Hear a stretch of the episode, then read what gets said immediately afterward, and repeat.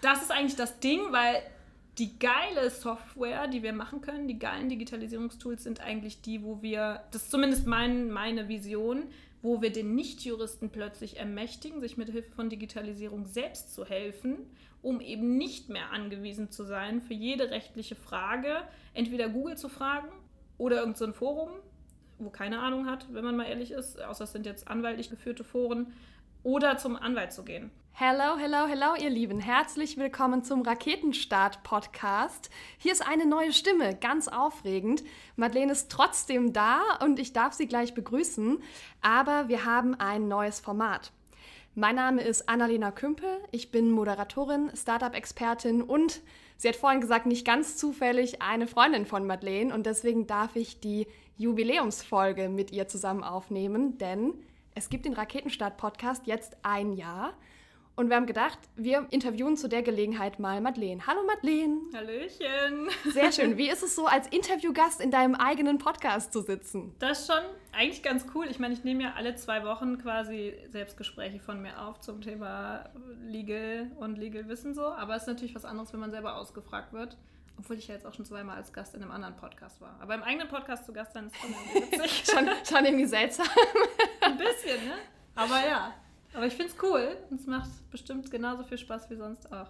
Ja, lass uns mal starten. Es wird bestimmt sehr lustig. Madeleine und ich sind eigentlich ähm, so im Alltag sehr schlecht darin, bei einem Thema zu bleiben.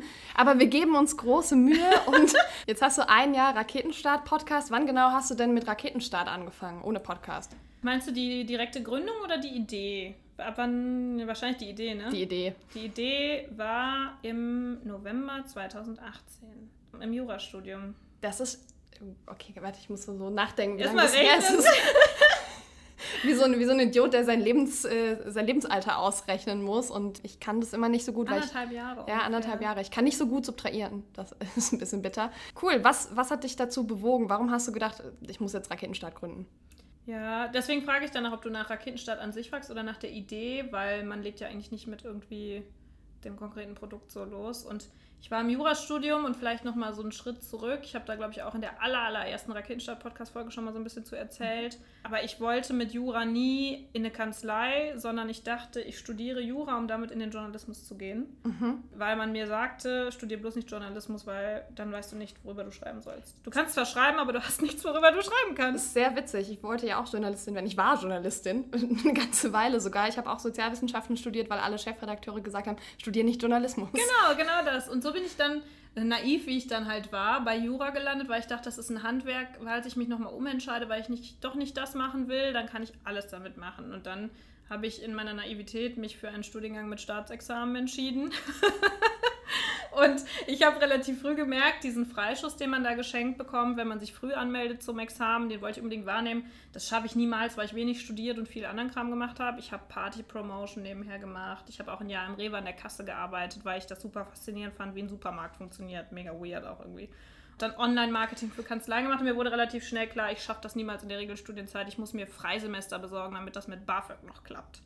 Und dann bin ich ins Parlament gegangen, ins Uniparlament, habe eine eigene Partei gegründet, weil ich war erst im Aster Kulturreferentin, habe da finanzielle Strukturen für Förderungen entworfen für studentische Gruppen. Und dann wollten die mich abwählen und weil ich keine Parteizugehörigkeit hatte, dann habe ich gesagt, ich möchte aber nicht mich jetzt auf irgendwen festlegen, weil ich irgendwie alle nicht so mega fand. Und dann habe ich einfach gesagt, gut, dann gründe ich meine eigene Partei und dann haben wir Kult gegründet und darüber bin ich dann politisch aktiv geworden und dadurch konnte ich meinen Freischuss nach hinten schieben und hatte mehr Zeit, mich zu orientieren, was will ich überhaupt machen damit. Und dann bin ich im Schwerpunkt, quasi in den Endzügen meines Studiums, in diese Gründerszene gerutscht, weil ich aus meiner, das darf man gar nicht mehr sagen, 2020, aus meiner Heinsberg-Abi-Zeit. oh oh. Ja. Aber du bist ja schon eine Weile weg und wir sind alle safe. Ja, wir sind alle safe. Ja, ja. Ich habe auch meine Familie seitdem nicht mehr gesehen. Nein, Quatsch, aber da ist auch wieder alles safe. Nein, aber ähm, da war ich ja eben Valley, als es da losging.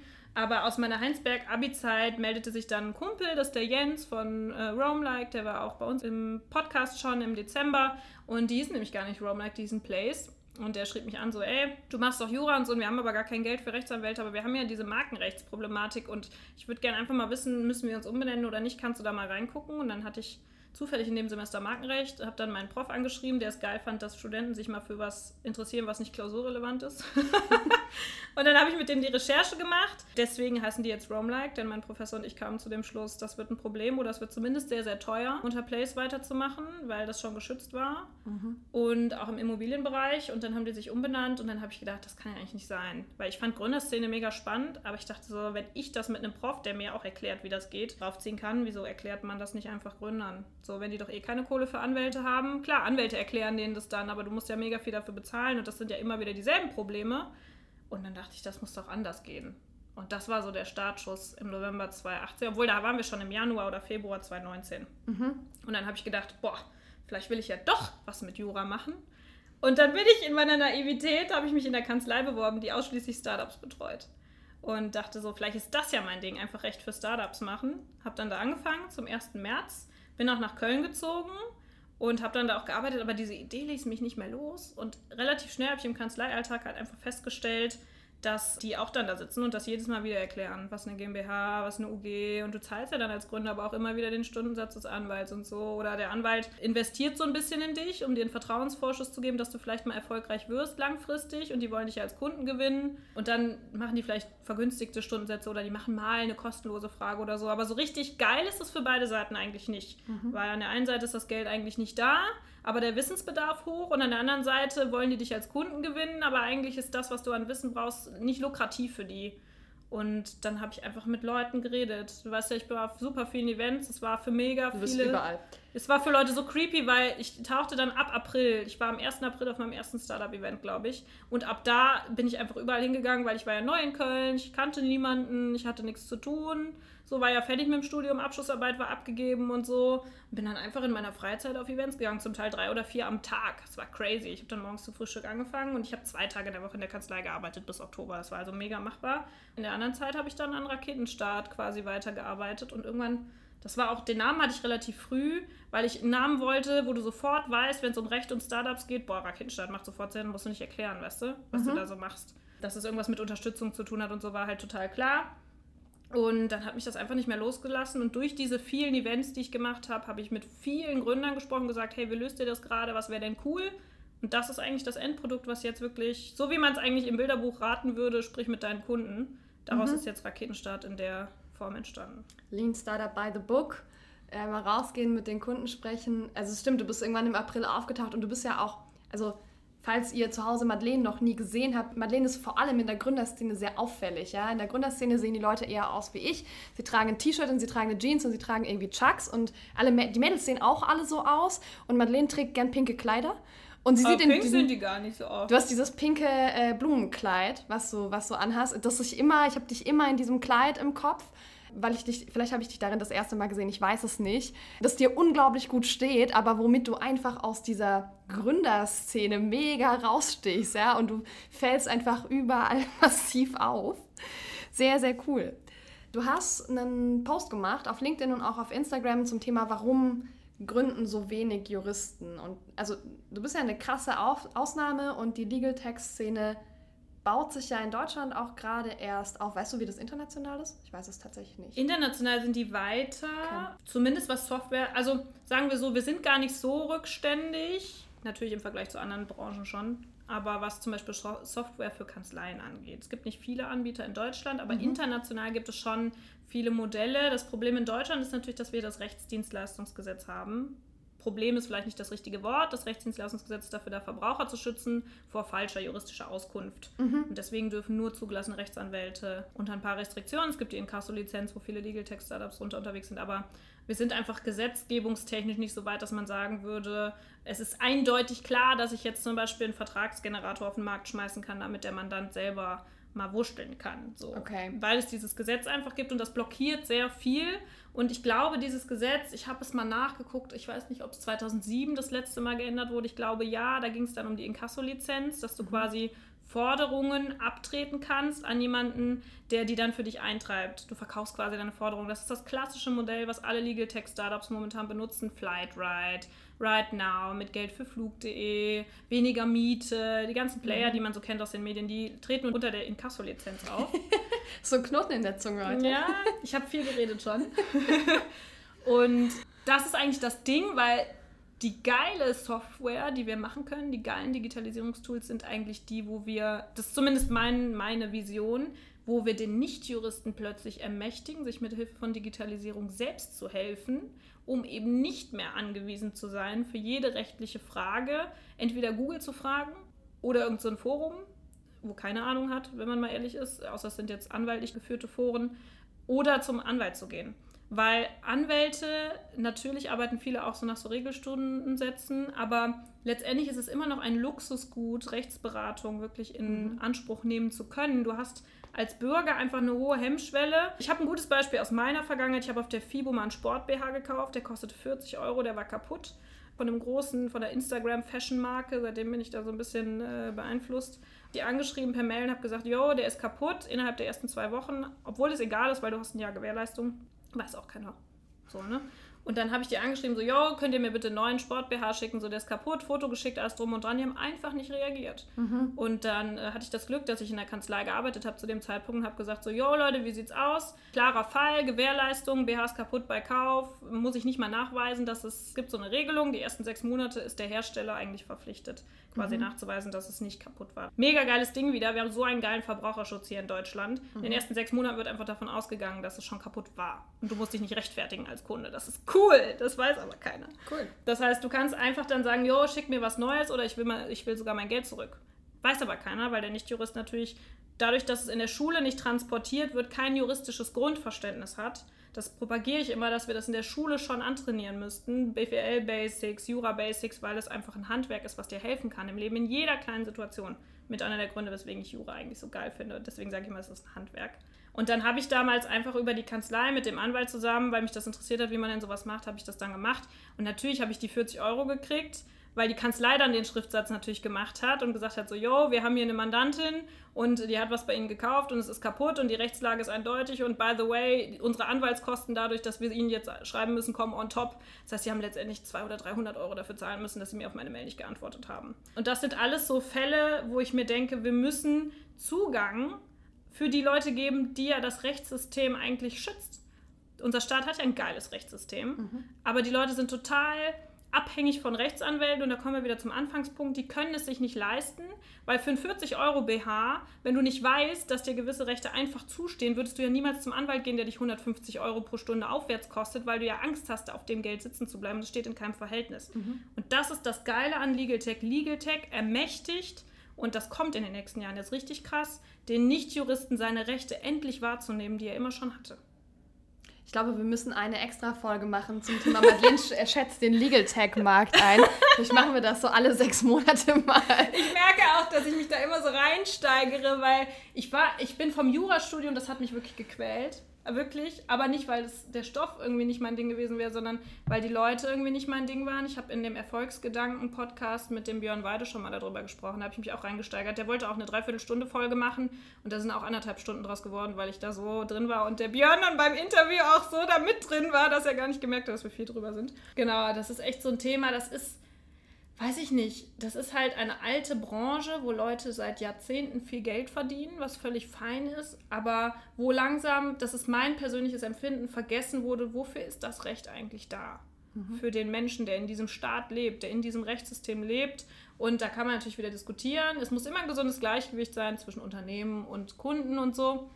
Aber eigentlich sind ja diese Gesetze dazu da, dass sie den Verbraucher zum Beispiel schützen aber der Verbraucher kann ja gar nicht effektiv geschützt werden, wenn er halt diese Hürde hat von Kosten, von Angst vor Anwalt, von Anwaltsimage auch, ne? Also wenn du einen Anwalt anrufst, wenn du schon so weit bist, ne, vorher ist zum Beispiel so, oh nee, Anwalt und dann kostet mich das wieder. Und allein dieser Gedanke, wenn ich den Anwalt anrufe, läuft die Uhr. Das hält viele Leute einfach davon ab, ihre mhm. Rechte überhaupt durchzusetzen, obwohl sie sie hätten. Und Legal Tech ist dann plötzlich so, du gehst auf eine Online-Plattform, die Bahn hat Verspätung, dir steht rechtlich, da gibt es nichts zu diskutieren. Dir steht der Anspruch zu, das ist festgelegt. Du gehst einfach auf die Online-Plattform und kannst dir für die Verspätung der Bahn das Geld für dein Ticket zurückerstatten lassen ab mhm. einem bestimmten Grad. Das ist, das ist so. Und das konntest du vorher nicht, weil du hättest einzeln zum Anwalt gehen müssen. Und jetzt können hunderte, tausende Leute plötzlich ihre Rechte in Anspruch nehmen. Und Unternehmen werden plötzlich gezwungen, sich an die Gesetze zu halten. Weil vorher haben die gesagt, ja, ja, soll er doch klagen. Macht dann einer von 100, wenn überhaupt. Mhm. Die hatten so eine Übermacht. Mhm. Und Legal Tech, deswegen fasziniert mich das so, verschiebt die Machtverhältnisse in unserer Gesellschaft plötzlich wieder auf den, um den es gehen sollte. Und das ist der Bürger. Und das ist geil. Ihr solltet Madeleine jetzt sehen, sie strahlt über das ganze Gesicht. Das ist unglaublich, wie du dich darüber freust. So cool, Mann. Also keine Ahnung, auch dieser Post, den du meintest. Ja, warum gründen so wenig, so wenig Juristen Startups? Nächstes Problem, ne? Du kriegst als Jurastudent gar nicht mit, dass du das kannst. Weil an der Uni wird dir nur vermittelt Großkanzlei. Wenn du nicht in der Großkanzlei bist, ich kann jetzt nur aus meiner persönlichen Erfahrung sprechen, aber gerade durch diesen Post habe ich so krass viel Feedback bekommen. Es ist so ein toxisches, negatives Umfeld, mhm. dieses Jurastudium und Jura, die Jura-Welt, weil es so von Konkurrenzdenken geprägt ist. Wenn du nicht in eine Großkanzlei gehst oder kein VB hast, das wird dir von Anfang an vermittelt. Halt, VB? Äh, das ist ein voll befriedigend. Also das Jurasystem hat quasi 18 Punkte und wenn du neun schaffst oder neun irgendwas, hast du das voll befriedigend und damit kannst du dir quasi jeden Job aussuchen. Okay. Weil das so wenige, ich glaube 10 bis 15 Prozent schaffen und dann kloppen sich die Großkanzleien darum, die diese kranken Gehälter, 150.000 Einstiegsgehalt oder was die momentan zahlen und dann halt aufwärts. Das sind diese Suits-Kanzleien, weißt mhm. du, die jeder so kennt und wo du dann halt vermittelt bekommst, wenn du, wenn du nicht für die in Frage kommst, dann bist du ein Loser weißt du? Und das ist das ganze Studium über so. Und das ist halt total bescheuert, weil Großkanzlei, gerade jetzt mit der New Work-Bewegung, nicht mehr für jeden ist es halt ein Ziel, 70, 80 Stunden die Woche zu arbeiten. Auch wenn du viel Kohle kriegst, so. Und gerade Großkanzler, was ich da halt viel mitkriege, am Anfang ist das immer nett, so wenn die dich kennenlernen wollen und einstellen wollen, so, ach ja klar, kannst du vom Homeoffice aus arbeiten. Corona jetzt mal ausgenommen, aber vorher, natürlich um, umgarnen die dich am Anfang und so. Und dann musst du halt knechten drei Jahre. Und wenn du nicht knechtest, dann fliegst du raus, so, ne? Die passen sich langsam an, aber so richtig auch nicht, weil solange die Juristen so denken, dass das das Einzige ist, was du sein oder arbeiten kannst, damit du ein erfolgreicher Jurist bist, werden die auch nicht umdenken müssen, weil die kriegen ja immer wieder Nachschub. Auch wenn sie jetzt schon Nach Nachwuchsprobleme haben, aber solange das so ist, ist das so.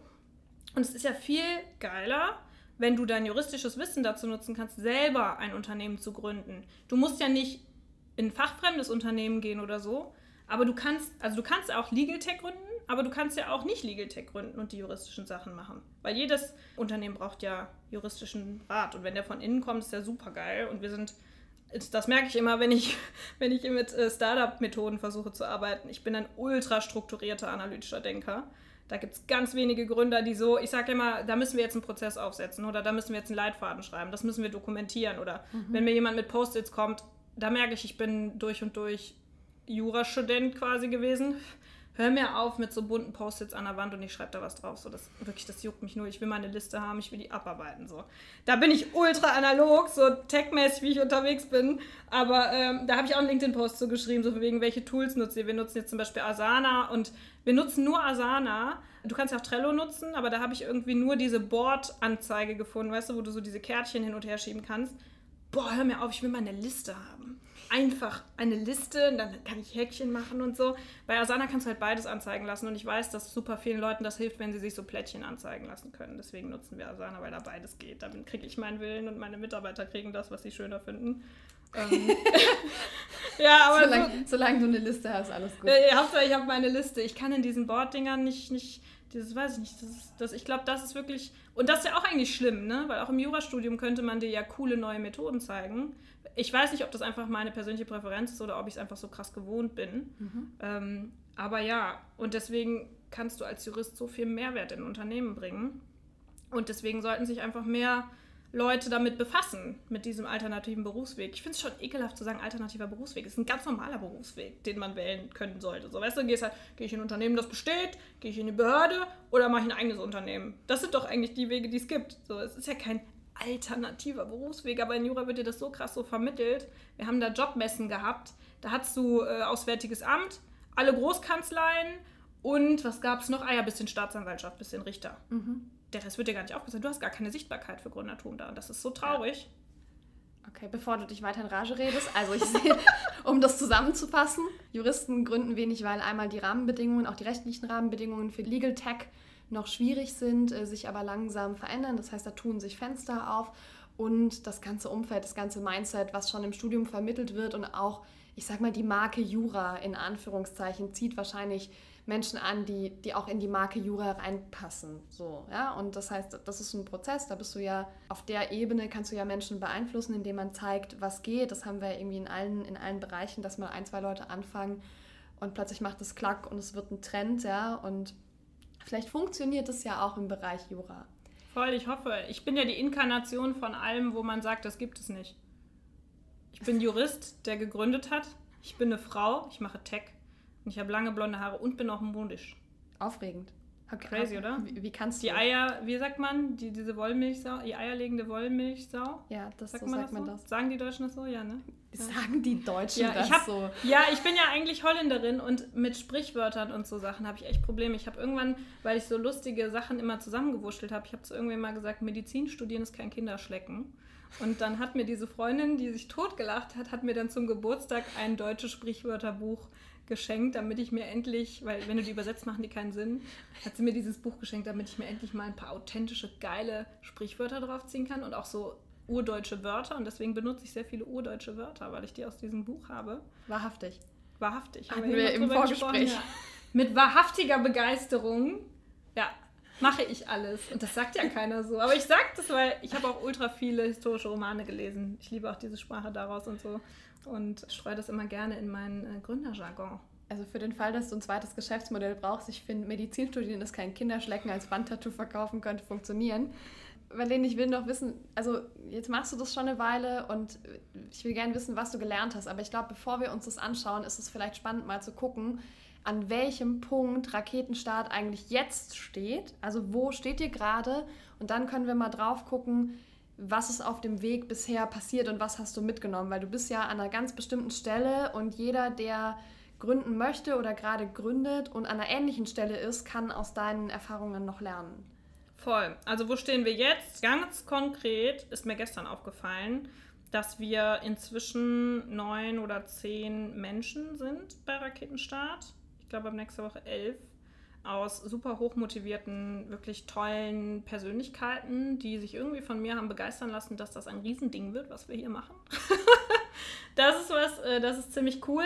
Dann stehen wir konkret gerade davor in, aus unserem Coworking Space, dem Okandada, wo wir vor einem Jahr diese Folge aufgenommen haben mit den beiden Gründerinnen, als alles begann dass wir ausziehen und in unser erstes eigenes Büro ziehen. Wir haben so ein kleines Loft gemietet im belgischen Viertel, was wir so ein bisschen, ich nenne das immer, das wird unser persönliches Startup-Ökosystem, weil ich ja wirklich inzwischen wirklich ein riesen Netzwerk habe an coolen Gründern, mit denen ich wirklich viel auch privat gerne abhänge und wo ich nicht als Kern, also bei Coworking Space ist ja immer das Kerngeschäftsmodell, irgendwie Community zu produzieren, damit Leute kommen und ich würde einfach gerne unser Netzwerk da reinkippen, damit jeder einfach gerne kommt, wenn er mal das Gefühl hat, ich würde mich einfach gerne mal austauschen oder mal kickern oder mal ein Bier trinken oder einfach so eine Anlaufstelle für Gründer, ohne dass das das Geschäftsmodell ist, sondern es ist einfach unser Büro, weißt du? Mhm. Das finde ich total nett und ich möchte gerne da kleine Mastermind-Gruppen veranstalten, und, weiß ich nicht, einen kleinen Markt, Turbo LG gibt es ja immer, dass wir da mitmachen und Sichtbarkeit für Startups schaffen. Ich würde gerne das Büro mit Startup-Produkten ausstatten, wie so ein bisschen Showroom für das Netzwerk, was es halt in Köln gibt. Weil es immer schwierig ist, das in einem Coworking Space abzubilden, weil die mhm. ja untereinander auch irgendwie wieder konkurrieren, weißt du? Mhm. Gut, Bei uns soll sich einfach jeder willkommen fühlen. Das ist so Office-Stand. Und dann sind wir natürlich, und das sage ich schon ewig, und das ist natürlich jetzt ein bisschen schwierig wegen Corona, wir wollten ja ursprünglich im März launchen, mhm. dann haben wir uns wegen Corona dazu entschieden, noch Exist zu beantragen, weil das für uns, wir sind ein klassischer Exist-Case einfach, und weil das für uns einfach eine Sicherheit ist für die nächsten zwölf Monate, dass wir auf jeden Fall schon mal Finanzen haben, mit denen wir arbeiten können. Und das, da sitzen wir gerade dran. Das heißt, wir launchen eigentlich, sobald dieser Exist-Antrag durch ist. Ich hoffe, dass wir den natürlich bewilligt bekommen, aber wir sind gerade dann einfach dabei vorzubereiten, ähm, sobald die Antragsbewilligung dann kommt, dass wir loslegen können. Und da produzieren wir gerade unseren Funnel und unseren Pre-Sale machen wir jetzt auf. Da kann ich auch gerne dann den Link irgendwie reinpacken, dass man sich anmelden kann und so.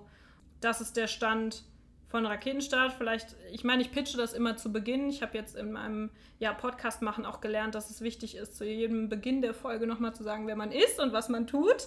Das heißt, die meisten Hörer, die jede Woche hören, die wissen, dass wir halt Rechtsberatung digitalisieren in einem Stufenmodell auf einer Online-Plattform, wo wir den ganzen Beratungsbedarf abdecken. Und wir launchen dann jetzt die Raketenstart Academy, wo wir Gründern im Gründerbasispaket rechtliche Basics beibringen, mhm. damit sie loslegen können, ohne einen Anwalt fragen zu müssen, wie macht man denn eine GmbH oder so. Also alles, was ich brauche. Um alles, genau, Querschnittsmaterie, da sind, wir haben das so schön in so Kapitel gefasst. deine Idee prüfen, weil du musst ja auch prüfen, darf ich das rechtlich überhaupt Mhm. so umsetzen. Ne? Rechtsdienstleistungsgesetz, bestes Beispiel. Dann haben wir irgendwie deine Idee bauen, was da so zugehört. Ne? Wir wollen das ja unabhängig vom jeweiligen Produkt machen. Da gibt es dann später Mhm. Spezialpakete für die Branchen, Food, Software, E-Commerce. Aber auch so Sachen wie Mitarbeiter einstellen, dein Unternehmen wirklich gründen, offiziell machen, anmelden und solche Sachen. Personenbezogene Daten, also Datenschutz ist da drin, eine Website bauen ist da drin, Marketing machen ist da drin. Das heißt, alles, was du so wissen musst, da kannst du das einfach wie einen roten Faden abarbeiten. Aber auch wenn du schon ein paar Sachen gemacht hast, haben wir das halt so aufgebaut, dass du auch quer arbeiten kannst. Und dann kannst du quasi alles so checklistenmäßig abhaken. Dann weißt du, du hast an alle Themen gedacht. Du musst aber nicht unserem roten Faden folgen, sondern du kannst auch, wenn du zum Beispiel GmbH schon hast, kannst du auch einfach direkt mit der Markenanmeldung quasi anfangen. Du kannst es wirklich variabel wählen. Aber du hast natürlich die Möglichkeit, trotzdem nochmal zu checken, habe ich denn ähm, bei der GmbH an alles gedacht oder muss ich vielleicht doch noch irgendwas machen oder haben wir vielleicht was nicht cool geregelt, aber ich kann es noch nachziehen. Und das ist dann super flexibel für jeden Gründer, egal wo er steht. Und dann kann er das einfach machen. Okay. Also Netzwerk, Büro, Produktentwicklung, das sind die Sachen, wo du gerade auch gesagt hast, wo ihr steht, finde ich ganz gut. Vielleicht fangen wir mit den, mit den Learnings tatsächlich einfach mit dem Netzwerkthema an. Du hast das vorhin angesprochen, du bist im April einfach so bam aufgetaucht. Madeleine ist jetzt da, Madeleine ist in Köln und wenn Madeleine da ja, ist, dann äh, merkt man das auch, das fällt auf. Gut so. Ich hoffe positiv. Auf jeden Fall. Ich würde nicht noch ein Jahr später hier mit dir sitzen und einen Podcast machen, wenn du mir negativ aufgefallen wärst, Das versprochen. mein Herz. Lass dir jetzt mal wieder so komisch. Das sagt meine Oma auch immer, ja. Siehst Süß. Jetzt weißt du wieso. Sehr schön. Nein, aber also da draußen steht überall, Leute, ihr müsst irgendwie netzwerken und ich habe immer das Gefühl, es wird ganz viel, ja, auch erstmal so blind genetzwerkt, um mal, um mal so zu gucken. Ich netzwerke eigentlich gar nicht. Ja, sondern? Ich gehe auf Events und rede mit coolen Leuten. Für mich ist das. Netzwerken klingt immer so, oh, heute habe ich mir auf meine To-Do-Liste geschrieben, ich muss jetzt noch drei wichtige Kontakte kennenlernen, von denen ich mal was habe. Und ich bin halt so, geil, da ist ein Event. Äh, Ich muss zugeben, letztes Jahr war auch oft so, es gibt frei Pizza und Bier, mega. Äh, Und ich quatsch einfach da mit Leuten. Dass das Netzwerken ist, habe ich, glaube ich, erst nach ein paar Monaten gemerkt, als jemand meinte zu mir, du bist eine krasse Netzwerkerin. Und dann meinte ich so, hä? Wieso? Ja, weil du immer überall bist und du kennst jeden. Mhm. Ja, ja, aber was soll denn das heißen? So, also Netzwerk klingt für mich immer so, als würde ich gezielt versuchen, mir einen Kontaktstamm aufzubauen, von dem Mhm. ich profitieren kann. Ich finde aber einfach, und das war nicht immer so, ich finde nicht, ich bin, würde nicht sagen, ich bin jemand, der Menschen liebt. So. Mhm. Weil so aus dem Jurastudium und so, da habe ich mich so unwohl gefühlt. Das war einfach nicht meine Bubble. Und jetzt bin ich in diese Startup-Szene so reingerutscht und da sind einfach überwiegend nur Leute, die so coole Sachen machen, dass ich mich mit denen einfach darüber unterhalten will da mega Bock drauf habe und dass ich auch gerne mit denen privat abhängen will und ich will denen auch, wenn die Hilfe brauchen, dann gebe ich denen das, dann mache ich das super gerne und dann steigere ich mich da auch. Ich bin ja grundsätzlich jemand, der sich in alles so ein bisschen mit reinsteigert. Ich mache ja immer alles mit 100% Energie. Ich sage immer, ich bin so ein 100% Mensch und dieses, klar, man muss netzwerken, ja, aber ich habe das nie strategisch gemacht. Mhm. Ich bin einfach so. Okay, du bist einfach rausgegangen und hast gesagt, ich guck jetzt mal, was da draußen so ist, wer da so ist. Und dann hast du natürlich aber auch immer viel von Raketenstadt erzählt, oder? Ja, voll. So, die Leute haben natürlich gefragt, so, ja, wer bist du, wo kommst du so her oder ne, was machst du hier? Und dann habe ich gesagt, so, ja, ich bin Madeleine und ich möchte Raketenstart gründen und wir wollen äh, Rechtsberatung digitalisieren. Und dann so ein bisschen erzählt, was die Probleme sind, die ich festgestellt habe. Und dann haben die gesagt, ja, boah, voll der Pain, da habe ich das und das musst du da auf jeden Fall reinpacken. Die Leute waren schon direkt so, finde ich geil, mach das, ich brauche es jetzt, pack bitte dieses Thema rein, weil akut brauche ich gerade das. Und dann habe ich einfach angefangen, das zu sammeln und aufzuschreiben und mir Themen weiter zu sammeln und das irgendwie so zu strukturieren und dann konnte ich irgendwann dazu übergehen zu fragen, ja, aber wie würdest du das denn gerne machen? Und dann sagen die Leute halt, ja, ich, ich würde eigentlich gerne einen Anwalt haben, der mich nichts kostet, so der mir immer Fragen beantwortet. Und dann dachte ich so, ja gut, ist ja eigentlich wie ein FAQ dann so, ne? Und dann dachte ich so, gut, wenn, habe ich auch in der Kanzlei gemerkt, die Leute, die zu Terminen kommen, die haben immer die gleichen Fragen und das kannst du ja in einer Art FAQ abbilden. Und dann kamen wir irgendwann zum Thema E-Learnings und dann hat sich das alles so interaktiv, weil die Leute wollen ja sich aufschreiben, oh, an der Stelle muss ich das und das prüfen, für sich individuell und solche Sachen. Und das war quasi dadurch. Und ja, dann bin ich halt rumgelaufen, habe mit Leuten geredet und die sind ja alle, habe ich auch erst später gecheckt, weil vorher waren das für mich einfach coole Persönlichkeiten und ich wollte von denen lernen, weil die gefunden haben, wofür die brennen. Und ich hatte ja auch eigentlich schon was gefunden, wofür ich brenne nämlich ein Startup für Startups zu sein, weil ich diese Leute so cool finde. Aber die waren dann, die sind ja meine Kunden. Das habe ich irgendwann dann auch gecheckt. Das ist, wenn ich, ganz ehrlich, wenn ich Stratege wäre,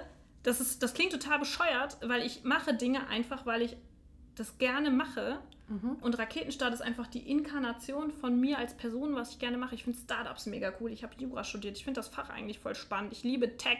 Ich liebe Digitalisieren. Ich will Leuten helfen, ihre Mission umzusetzen. Und ihre, ich liebe Leute, die eine Vision haben, die brennen für das, was sie machen. Und wenn ich sie mit meinem Background unterstützen kann, das zu tun, ne, dann sind wir wieder bei Raketen. Das ist genau eigentlich das, was wir machen. Mhm. Und klar, wenn ich Stratege wäre oder andere Leute sagen mir das so, boah, geile Strategie, wie du das gemacht hast. Und ich denke so rückwirkend drüber nach und denke mir so, ja, eigentlich schon, aber es war eigentlich keine Strategie. Ich bin da so reingerutscht und das sagt, lässt sich immer so schnell sagen, so, ne? Mhm.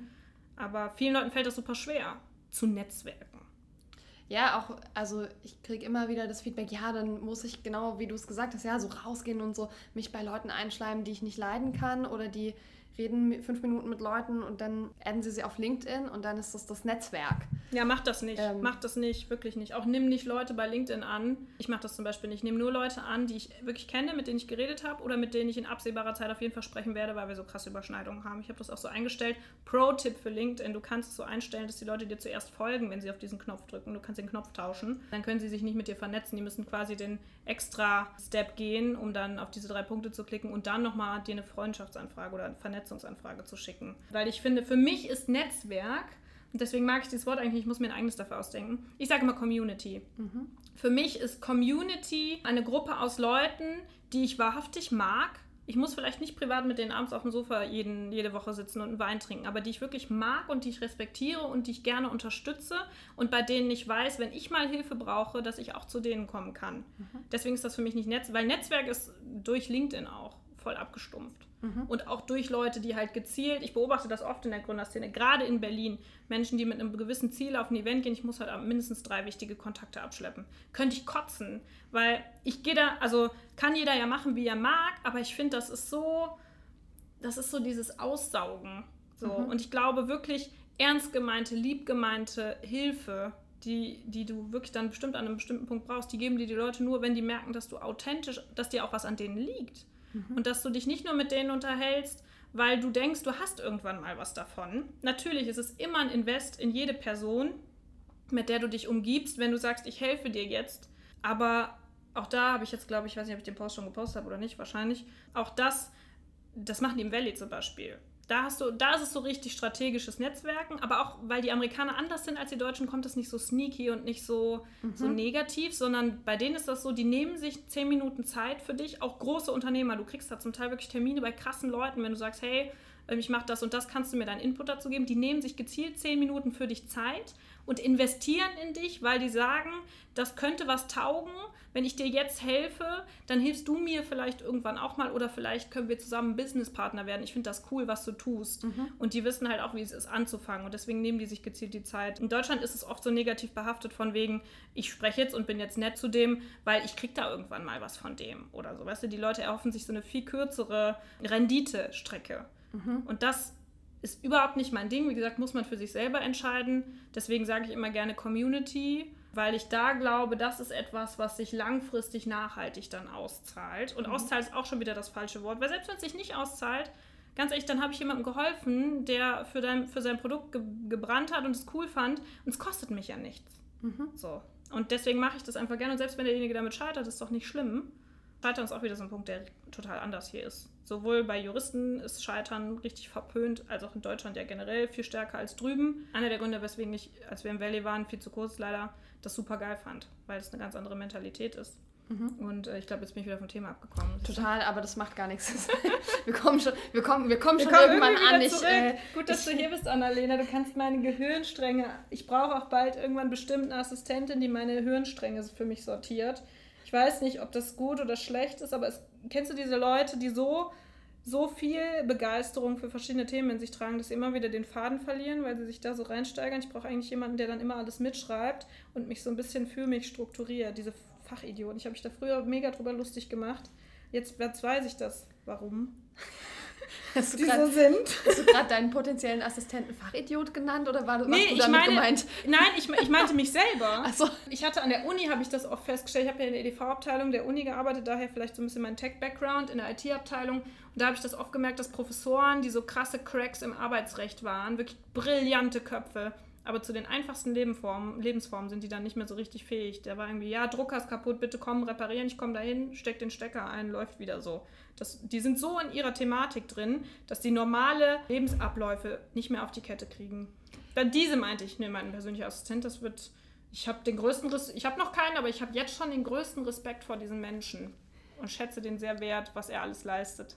Ja, also tatsächlich sind gute Assistenten unglaublich viel wert und können hammermäßig viel. Und nicht umsonst ist die Assistenz der Geschäftsführung in ganz vielen großen Unternehmen ein mega Sprungbrett. Ja, also das ist schon ein krasser Job. Aber eigentlich waren wir beim Thema Learnings und. Oh ja, da war schon viel drin. Das war Netzwerk-Learnings. Ja, genau, das so. waren ganz viele Netzwerk-Learnings und du hast ja auch sehr konkret gesagt, ähm, ne, auch wie man mit LinkedIn, also wie du mit LinkedIn umgehst und wie du empfiehlst, damit umzugehen. Ich habe das umgesetzt. Du hast mir das irgendwann mal bei so einem Falafel-Sandwich erzählt, weil ich gesagt habe, ey, LinkedIn nervt mich voll, weil das und das. Und du hast gesagt, ja, aber mach das doch so und so und so. Und dann bin ich alle meine LinkedIn-Kontakte durchgegangen, habe alle Leute rausgeworfen, die ich nicht kenne, mein Profil umgestellt. Ich habe jetzt einen Haufen Follower, die ich nicht kenne. Das ist ja aber egal. Ja, eigentlich cool. Die lesen, was ich will. Und mein LinkedIn-Feed macht mir wieder Spaß. Also ich kriege wieder... Du konsumierst, was dich interessiert. Genau, ich kriege ja. relevante Dinge von Leuten, die ich kenne und kriege mit, was die ganzen Menschen um mich herum so tun. Und das finde ich ganz finde ich ganz spannend. Und ansonsten habe ich rausgehört, auch wenn man nicht sich das Gefühl hat, der Typ dafür zu sein, einfach mal rauszugehen und sich umzugucken, vielleicht auch mal ohne direkte, ich, da muss jetzt das und das rauskommen, Intention rauszugehen. Ja, ist ja so die, die Grundidee davon, dass man, wenn man Energie an irgendwas gibt, dass irgendwann Dinge zu einem zurückkommen, vielleicht auch aus einer ganz anderen Richtung, weil wenn alle selbstlos geben, das ist ja was, was ich, also was ich sehr aus der Gründerszene schon kenne, man paying forward, ja, also man gibt als erfahrener Gründer, als erfahrene Gründerin jüngeren Leuten, unerfahreneren Leuten was ab von seinem Wissen, von seiner Erfahrung, gibt ein paar Tipps, gibt ein bisschen Feedback und die machen das wieder für die Nächsten und man selber hat was von Leuten bekommen, die erfahrener waren. Also ja, dann läuft es schon ganz gut und immer sprechen, übers Produkt sprechen, erzählen und einfach mal zuhören, was an Feedback kommt. Es ist nicht alles wertvoll und nicht alles Gold. Aber alles ist erstmal Feedback und daraus hast du ja auch einen guten Teil deines Produkts dann gebastelt. Also du hast da ja sehr viel drauf gehört. Voll. Und zum Thema LinkedIn, ich liebe LinkedIn. Wir gründen ja gerade auch noch so ein bisschen so eine Marketingagentur parallel. Weil du nämlich ähm, zu wenig zu tun hast. Weil ich zu wenig zu tun habe. Ich habe viel zu viel Freizeit. Ich weiß gar nicht, was ich damit alles machen soll. Da habe ich mir gedacht, machen wir das nochmal. Nein, aber das ist quasi für mich doppelte Wissensverwertung, mhm. weil ich mich viel, ich ich hasse Leute, die sich Experten nennen, aber ich kenne mich inzwischen intuitiv oder schon immer intuitiv sehr mit Branding aus und wie mhm. positioniert man sich, wie verkörpert man die. Ich bin das lebende Beispiel eigentlich, glaube ich, für Personal Branding und auch das, auch wenn ich das Wort nicht so gerne mag, als Business Influencer für Raketenstart bin ich der Beste, der einfach unser Produkt nach außen verkörpern und verkaufen kann als Gründer. Und das realisieren viele Gründer nicht, dass sie die besten Vertriebler für ihr Unternehmen, ihr Produkt sind und dieses Wissen und diese Begleitung, was ich ja eh schon viel, dadurch, dass ich mit vielen Gründern befreundet bin, so immer mal wieder an Stellen mache, kippe ich jetzt quasi in unsere Agentur, die ich mit jemandem zusammen mache und dann kann man sich so ein bisschen coachen lassen, sowohl von mir als auch von den Leuten, die mit da tätig sind, die Expertise in anderen Bereichen haben, wie ich für mein Startup oder für mein Unternehmen das Bestmögliche an Marketing mit mir als Brand, als Menschen, mhm. wie man Personen zu Marken macht und wie man das dann am besten optimieren kann. Mhm. Und da ist LinkedIn natürlich der Place to be, weil mhm. wenn du Gründer bist und gerade wenn du ein B2B-Produkt hast, kannst du das nirgendwo so geil verkaufen wie auf LinkedIn. Weil du da die Werte, für die dein Unternehmen steht, in dir als Person natürlich verwirklichen kannst. Im besten Fall deckt sich das sowieso. Und du positionierst dich, indem du Mehrwert schaffst mit deinem Wissen für deine Community. Mhm. Und das wird noch viel zu sehr unterschätzt. Das wird krass boomen in den nächsten fünf Jahren, 100 Pro. Ich merke das bei mir, weil du hast es eben so schön gesagt, ich bin seit einem Jahr erst hier, seit April 2019. Ich, vorher kannte mich niemand, wenn du an Startups und Recht denkst. Und der Witz ist, wir sind mit unserem Produkt noch nicht online. Niemand hat unser Produkt jemals gesehen. Mhm. Und trotzdem werde ich eingeladen auf Konferenzen, um nicht nur über Branding zu sprechen, sondern auch über Legal Tech und über Startups und über Gründer und wie macht man das. Und das ist ein klassisches LinkedIn-Thema. Mhm. Also das ist große Chance für jeden, kann ich nur empfehlen. Vielleicht können wir darüber mal noch kurz sprechen, weil also ich finde dieses Marketing, was ihr gemacht habt, relativ krass. Ich beobachte das auch total fasziniert. Wie viel Energie steckt da drin? Also viel, viel, viel, viel. Ja. Viel. Und wo kommt die her? Also wie, weißt du, weil eben ihr oder du müsst ja auch ein Produkt bauen, ja, und damit anfangen und eure Partner akquirieren und euch um die ganzen Gründungsdinge kümmern, die sowieso immer zu tun sind. So und was passiert alles marketingtechnisch? Was habt ihr wann angefangen? Wie ja. ist es sinnvoll? Also ich glaube, die erste Marketingmaßnahme war einfach, dass ich auf Events gegangen bin mhm. und Leuten von meiner Idee erzählt habe. Das ist ja auch so ein klassisches Ding, was man in der, in der Startup-Szene Gründern sagt. Ne? Sprich über deine Idee, hol dir mhm. frühestmöglich Feedback, richte dein Produkt nach den Kunden aus und nichts anderes war das. Wie gesagt, das Lustige ist, ich habe das alles intuitiv gemacht. Ich hatte keine Ahnung, diese ganzen Methoden, die man so lernt, Lean Startup und den ganzen Krams, das habe ich erst, also das habe ich mitgekriegt, weil das Leute als Vortrag verkaufen. Mhm. Ich habe das alles, was ich gemacht habe, habe ich einfach random. Inzwischen mache ich das auch, dass ich ein bisschen strategisch äh, mir bestimmte Methoden angucke, aber das meiste war einfach nur Intuition. Mhm. Und das Rumlaufen und Erzählen war, glaube ich, ein Marketing-Ding, weil natürlich die Gründerszene hier auch gerade im Rheinland sehr klein ist und dann kannte mich jeder und jeder wusste, okay, Startups recht, Madeleine macht das. Und dann kannst du das natürlich sehr gut streuen. Der Podcast war ein absoluter Gamechanger, weil und jetzt aus der strategischen Sicht, was ich damals auch nicht auf dem Schirm hatte, ich wollte unbedingt einen Podcast machen, weil ich es cool finde. Aber wer kann besser die Notwendigkeit für unser Produkt begründen, als Gründer, die erzählen, was juristisch bei ihnen schiefgegangen ist oder was man mhm. juristisch hätte wissen müssen, was sie sich unter Riesenpain irgendwie zusammenklauben mussten oder kaufen mussten für immense Beträge, wo sie rückblickend sagen, das war so viel Geld am Anfang, es hat mhm. so weh getan. Wer könnte das besser verkaufen? Ich muss es nicht mal selber verkaufen, sondern der Podcast verkauft unser Produkt. Und weil es einfach ein geiles Produkt ist, muss ich den Leuten auch nichts vorlügen. Weil es ist einfach ein geiles Produkt und es deckt einen Need und es ist viel finanzierbarer als das, was es bisher gab. Mhm. Und deswegen rechtfertigt sich das selbst durch den Podcast. Das heißt, das ist ein Riesending. Wie gesagt, LinkedIn ist ein Riesending. Und Personal Branding, ich meine, wir haben bei mir oder bei uns bei Raketenstart noch die Sonderkonstellation, ich bin eine Einzelgründerin. Da haben wir in den letzten Monaten, gerade du und ich, sehr viel drüber gesprochen, mhm. weil das natürlich auch ein Thema ist, was mich beschäftigt weil man auch viel Gegenwind kriegt aus der VC-Szene, aus anderen Gründerteams und wegen such dir Leute, mit denen du gründest. Ich habe jetzt ein geiles Team, ich habe Leute. Aber ich habe halt keine Mitgründer und ich werde auch wahrscheinlich dabei bleiben, wenn jetzt nicht irgendwie jemand vom Himmel fällt, wo ich sage, oh mein Gott, schön, dass du da bist, so. Aber ähm, Personal Branding ist natürlich dann gerade, und da kommen wir zu den Werten, für die ich stehe. Ich möchte Gründer ermächtigen, ihre Mission umzusetzen und wir sind ein Startup für Startups und ich bin eine juristische Gründerin, die in eine Branche geht, die veraltet ist, die die digitalisiert mit voller Leidenschaft, um anderen zu helfen. Das ist ja unsere Storyline, auch wenn die natürlich mein Beweggrund ist, die muss ich mir nicht ausdenken, das ist mega praktisch, weil dann äh, spare ich sehr viel Zeit an das, was manche Leute strategisch aufbauen. Und ich bin natürlich eine weibliche Tech-Gründerin. Das ist auch, und da werden viele Leute sagen so, oh, muss man diese Karte denn immer spielen? Nö, muss man nicht. Ich brauche das auch nicht. Sobald du dich zwei Minuten mit mir unterhalten hast, ist klar, dass es keine Unterschiede gibt. So, ne? Kompetenz ist Kompetenz. So. Klar, es gibt diese, diese Female-Thematik, gibt es ja, dass es viel Vorurteile gibt. Und es ist in der Realität ja so, ich merke das selber, gerade weil ich relativ modisch unterwegs bin, zumindest finde ich mich modisch. das ist ja auch Ich finde dich auch modisch. ist immer eine Geschmackssache. Aber ich merke das ja selbst, dass wenn ich auf einer Konferenz stehe und ich stelle mich an, äh, auf einer Legal-Konferenz an den Tisch, wo ein paar Anwälte sprechen und äh, ich habe dann äh, mein äh, knatschgelbes Businesskleid an, weil ich es einfach geil finde. Natürlich merke ich, dass die Leute sagen, ah, die kann nichts, so, die sieht so aus, als würde die nichts können. Du musst immer den Extra-Step machen als Frau und dann auch noch als Gründerin bist du ja auch unterrepräsentiert. Natürlich gibt es viele, die sagen, hey, wir pushen das und die finden es dann doppelt cool, aber ich war immer so, wieso muss man das doppelt cool finden? Ich bin genauso cool. Ne? Ich finde, man muss eigentlich nicht differenzieren, aber es ist ein real existentes Problem, das ist so. Aber das sind natürlich Sachen, das ist, das ist die Brand.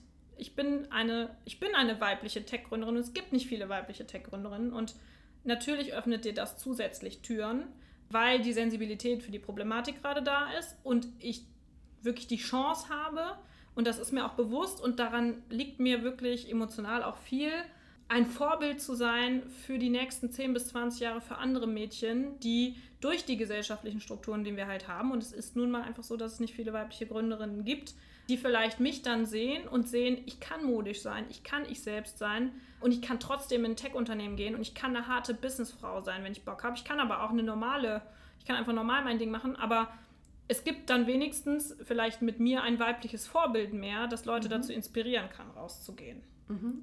Also um Vorbild zu sein, musst du ja ganz viel von dir zeigen und das machst du und das, das würde ich gerne durchgehen. Ich weiß auf LinkedIn, wo du sagst, das ist ein super wichtiger Kanal für dich businesstechnisch, Du schreibst Artikel auf LinkedIn, richtig? Mhm. Du hast Posts auf LinkedIn. Mhm. Hast du Videocontent? Ich weiß es nicht auswendig. Machen wir auch manchmal. Macht ja, ihr auch, machen ne? wir auch, ja. Aber das wird geil, da freue ich mich mega drauf. Es gibt bei LinkedIn Stories, die testen es gerade in Holland. Ich habe schon überlegt, meinen Account auf Holländisch umzustellen, aber dann sehen mich nur Holländer. Deswegen warte ich noch, bis die deutsche Funktion kommt. Gruß an die Holländer. I love you. Ne? Ich bin ja auch. Äh, aber äh, da, es kommen bei LinkedIn Stories und ich mag gewagt sein, aber wenn LinkedIn Stories kommen, das ist mein Medium.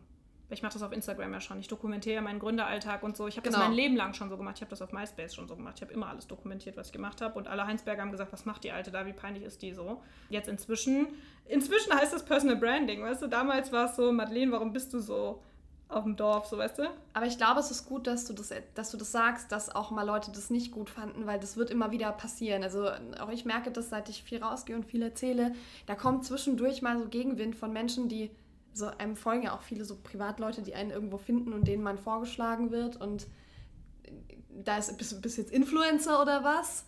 Ja, und äh, ich glaube. Mobbing auch, krass. Ich habe eine krasse Mobbing-Vergangenheit. So, da spreche ich jetzt auch nicht so viel drüber, gerade nicht öffentlich.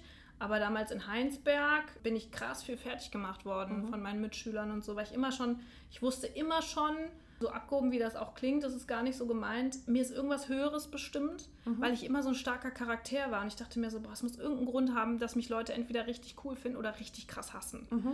Ähm, und das war in der Schule ganz, ganz schlimm für mich, weil ich immer so ein Einzelmensch war. Und ich habe damals nie verstanden, warum ich meine, klar, es war so Dorfumfeld, die Leute gehen aufs Schützenfest und so. Ich habe nie verstanden, warum hassen die mich so krass? Mhm. Und was bewegt die dazu, diesen Hass sogar wirklich nach außen zu tragen? Und ich bin irgendwann mal mit rohen Eiern beworfen worden. So. Es ist so Next-Level-Mobbing. Und ich habe immer gedacht, ich stehe das durch, ich kann das ab als Persönlichkeit, aber es muss irgendeinen Grund haben. Und jetzt, wo ich bin, wo ich bin und wo Leute, mit denen ich mich unterhalte, zum Teil sagen, Madeleine, du bist ein klassischer Visionär, Mhm. Macht das, also fühlt es sich so an, als würde es auf einmal Sinn machen. Mhm. So komisch, wie es klingt irgendwie. Und ich hatte immer schon, wie gesagt, ich habe schon bei MySpace angefangen zu dokumentieren. Ich habe auf SchülerVZ schon krass Sachen dokumentiert. Und jetzt entwickeln sich ja die Medien in die Richtung, dass das in den Vordergrund gestellt wird. Mhm. Persönlichkeiten, die ihr Leben dokumentieren. Klar, jeder will ja heutzutage so ein bisschen Influencer sein von den jungen Leuten so. Dieses Fashion- und Beauty-Ding, das ist einfach nicht mein Thema gewesen. Aber jetzt, wo das sich ins Richtung Business entwickelt und wo es Personal, jetzt ist, es heißt jetzt Personal Branding, das mache ich mein ganzes Leben eigentlich schon. Mhm. Jetzt gibt es auf einmal einen Begriff dafür. Jetzt gibt es auf einmal auch einen Marketingkanal, wie man es halt nennt, wo das halt relevant ist und wo ich endlich mit der Art und Weise, wie ich bin, irgendwie so einen, so einen Zweck erfülle. Mhm. So bescheuert, wie es klingt, aber weißt du, was ich meine? Dass, mhm. wenn ich andere mitreißen kann, wenn ich nur einen dazu bewegen kann, zu sagen, und das ist jetzt mal unabhängig davon, ob es ein Junge oder ein Mädel ist, ich finde cool, was die macht, ich traue mich das jetzt auch. Ich habe auch eine Idee, ich mache das. Dann reicht mir das schon. Ja, Vorbildfunktion ist wunderschön. Ganz schnelle Schätzung. Was glaubst du, wie viele Stunden pro Woche steckt dein Team in das Raketenstart-Marketing und das Personal Branding? Boah, ich glaube, das kann man so pauschal gar nicht sagen. Was wir sehr strategisch machen, ist, wir machen, wenn wir einmal Content produzieren, recyceln wir den auf verschiedenen Kanälen. Das heißt, wir machen einmal eine Recherche zu dem juristischen Thema und streuen das über sechs oder sieben verschiedene Formate. Mhm das macht das Ganze extrem effizient. Ich bin großer Fan von Effizienz. Und alles, was ich ja sonst so außenrum mache und drumherum mache, sind ja auch, könnte man auch als Marketing ähm, interpretieren. Das mache ich aber einfach, weil ich halt so bin, weil ich einfach gerne mit Gründern abhänge und so. Natürlich sind das trotzdem unsere Kunden so. Mhm. Aber ja, unser Marketing-Team ist das größte Team. Einfach aus dem Grund, der Podcast schluckt natürlich extrem viele Ressourcen. Instagram-Kanäle, Community-Aufbau schluckt extrem viel und ich meine, wir haben jetzt auch, jetzt mal abgesehen von der Software, die wir machen, über die ich noch nicht so viel reden will, aber wir haben natürlich mit der Academy ein Produkt, das Wissen, das verkaufen Anwälte ja schon seit Jahren. Das ist ja kein, mhm. keine, kein Geheimrezept oder so. Aber unser USP ist nachher eine ultra enge Community aus Gründern, und Unternehmern, ich vergesse immer zu sagen, äh, es geht ja nicht nur um Startups, es geht mhm. um jeden, der ein Gewerbe gründet, es geht um jeden, der Freelancer ist. Jeder ja. kann unser Produkt nutzen. Es gibt 600.000 Gründungen im Jahr in Deutschland. Es gibt noch mehr Selbstständige, die regelmäßig sich mit juristischen Themen auseinandersetzen müssen. Jeder von denen ist unsere Zielgruppe. Und wenn wir eine enge Community haben, und das ist eigentlich das, was wir machen, wir sind ein Content-Marketing-Unternehmen. Ja. Und das verstehen viele gar nicht. Mhm. Und ich habe das auch lange nicht gecheckt, ehrlich gesagt. das ist eines der größten Learnings, ja. das ich habe nach diesem Jahr. Wir sind ein Content-Marketing-Unternehmen mit juristischen Inhalten, die wir konsumierbar machen für Nicht-Juristen. Mhm. Wir machen ja selber keine Rechtsberatung. Wir entwickeln Software und wir machen Content-Marketing. Und mhm. deswegen ist unser Marketing-Team so groß. Wir machen Content-Marketing für Kanzleien, weil das, was langfristig unser Produkt ist, wir akquirieren juristische Mandate in einer Anfangsphase, wo sie sich keinen juristischen Ansprechpartner leisten können. Das ist die Kanzlei-Sichtweise, die ich jetzt quasi erzähle. Mhm in einer Phase, wo die sich keine anwaltliche Beratung leisten können, über unsere Academy, damit sie in rechtlichen Themen geschult werden. Das heißt, wir bilden eigentlich Mandanten aus, damit sie qualifizierte Fragen stellen können, die sie nämlich im Einzelfall betreffen. Dann bauen wir Software, damit die das Wissen selbst anwenden können, um auch in diesem Stadium noch ein bisschen Geld sparen zu können, was sie eigentlich nicht haben. Und dann haben sie aber viel mehr Geld übrig, um am Ende ihre Einzelfallberatung, wo es wirklich relevant ist und da, wo es richtig juristisch spannend wird, das ist geile juristische Arbeit auf diesem Gebiet, mit mhm. jemandem austüfteln, wie machen wir das denn jetzt datenschutzrechtlich und so? Wie kann man das denn umsetzen? Wie kann man das auf die Straße bringen, rechtskonform? Mhm. Da machen das ja dann unsere Partnerkanzleien, die wir im mhm. Netzwerk haben. Das bedeutet, wir bereiten Mandanten oder Kunden, ich möchte gerne den Mandanten wieder zum Kunden machen, deswegen will ich eigentlich nicht mehr Mandant sagen, weil wir die Bedürfnisse des Kunden in den Vordergrund stellen. Und ich das Gefühl hatte, in der juristischen Branche ist es lange so gewesen, das sind Mandanten. Die brauchen Rechtsrat und die haben sich anzupassen an den Stundensatz, der so kommt. Und die sind angewiesen darauf und dann wird nicht weiter diskutiert. Ich möchte den Mandanten wieder zum Kunden machen und den Kunden in den Fokus stellen. Und das machen wir mit der Plattform. Und gleichzeitig machen wir Mandatsakquise für Kanzleien, wo die nachher mega von profitieren können. Und gleichzeitig machen wir für die, damit die nachher als Experten gebucht werden, Content Marketing, indem die uns dann zum Beispiel einen Blogbeitrag zu einem hochspezifischen Thema schreiben, den wir wieder umsetzen in unsere Formate. Relativ komplexes Modell, wenn man irgendwann mal durchgestiegen ist. Die spielen uns den Content zu, wir packen es in unsere Formate, in unsere Community geben wir das rein und stellen den Bezug zu dem Experten nachher auf der dritten mhm. Stufe her. Das heißt, du kannst dann sagen, boah, Privacy Shield gibt es eine Änderung, der und der Rechtsanwalt hat da einen coolen Blogbeitrag zugeschrieben oder der Inhalt in der Academy, äh, der spezifisches kommt zum Beispiel von dem oder in dem und dem Video haben wir das erklärt, wie das funktioniert. Und dann sagt der Gründer, boah, das war so leicht verständlich und diese Thematik ist für mich jetzt relevant, bei dem buche ich jetzt die Einzelfallberatung. Mhm, okay. Und deswegen ist unser Marketing-Team so groß. Habe ich lange nicht gecheckt, dass das so ist. Irgendwann meinte mal so jemand zu mir, ihr macht eigentlich Marketing für Kanzleien, gell? Und dann meinte ich so, nee, ich habe ja am Anfang gedacht, wir würden Anwälte ersetzen, gebe ich ganz offen zu. Mhm. Wie man dann so losgeht, ne? Das war auch eins meiner größten Learnings. Wir ersetzen nicht Anwälte, das ist totaler Quatsch. Und warum sollten wir das tun? Wir brauchen die, mega wichtig. Einzelfallberatung ist super wichtig. Wir optimieren Prozesse und wir optimieren die Finanzierungsmöglichkeit des Kunden, Rechtsberatung in Anspruch zu nehmen. Wir ersetzen nicht Anwälte, sondern wir arbeiten super eng mit denen zusammen und haben ein geiles Modell, was ein Win-Win-Win ist. Für uns ist es ein Win, weil wir ähm, Gründer wirklich cool als Kunden gewinnen für Gründer ist es ein Win, weil sie plötzlich Zugang zu Recht haben, den sie niemals hatten. Und für Kanzleien ist es ein krasser Win, weil sie geile Mandate kriegen und nervige juristische Arbeit, an der sie Scheiße verdienen, nicht mehr machen müssen. Es gibt eigentlich keine Verlierer, wenn man das so durchleuchtet hat. Na, das ist eigentlich das größte Learning. Ja, also ich finde es sehr spannend, dass du sagst, naja, ich habe am Anfang gedacht, wir ersetzen Anwälte und damit, du bist gar nicht alleine damit als Gründerin, die eigentlich glaubt, das eigene Startup tut was ganz anderes. Ja, also man fängt mal an und je tiefer man in die Materie reingeht, desto klarer wird die eigene Nische.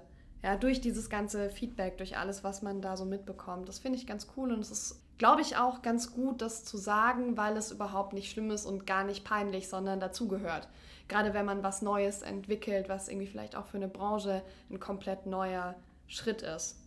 Voll, man will ja immer so ein bisschen Rebell sein irgendwie, ne? Also es ist irgendwie cool, wenn du sagst, wir disrupten jetzt, wir disrupten ja auch. Deswegen hebe ich so hervor, dass wir plötzlich den Mandanten zum Kunden machen. Und deswegen mhm. hebe ich auch so hervor, dass wir die Rechts, wir revolutionieren die Rechtsbranche, mhm. weil wir Zugang zu Recht für Nichtjuristen schaffen, der nie da gewesen ist und der nie möglich war. Das ist eine Revolution. Das heißt aber nicht, dass wir den ganzen Berufsstand kippen müssen und denen ins Gesicht treten müssen mit unserer Lösung so, mhm. sondern ähm, das ist das Coole. Und seitdem ich weiß, was wir eigentlich machen, ist es so lustig, wenn du halt ein Produkt entwickelst und du weißt gar nicht so richtig, was eigentlich dahinter steckt. Aber seitdem ich weiß, was ich mache, finde ich es eigentlich noch geiler, weil es keine Verlierer gibt. Mhm. Es gibt nur Gewinner. Ja. Das ist der Traum jedes Gründers. Okay, jetzt sind wir schon wieder ganz weit weg von, von einem Teil der Learnings zumindest. Das macht aber überhaupt nichts, weil ich das sehr, sehr cool finde und sehr spannend finde. Du Man kriegt wahrscheinlich einen guten Eindruck davon, wie es ist, mit Mittagessen zu gehen. Also vom Input. Ja. Und von der Wulst an Inhalt, die einem so entgegenschwemmt. So kriege ich das öfter mal gesagt. Ja, ich liebe das. Immer wenn wir Mittagessen gehen, frage ich dich, und was läuft so? Und dann fängst du an zu erzählen und dann habe ich gegessen und dann fällt dir irgendwann auf, dass ich noch nichts gesagt habe und dann ist so, was ist eigentlich bei dir gerade so los? Es tut mir so leid.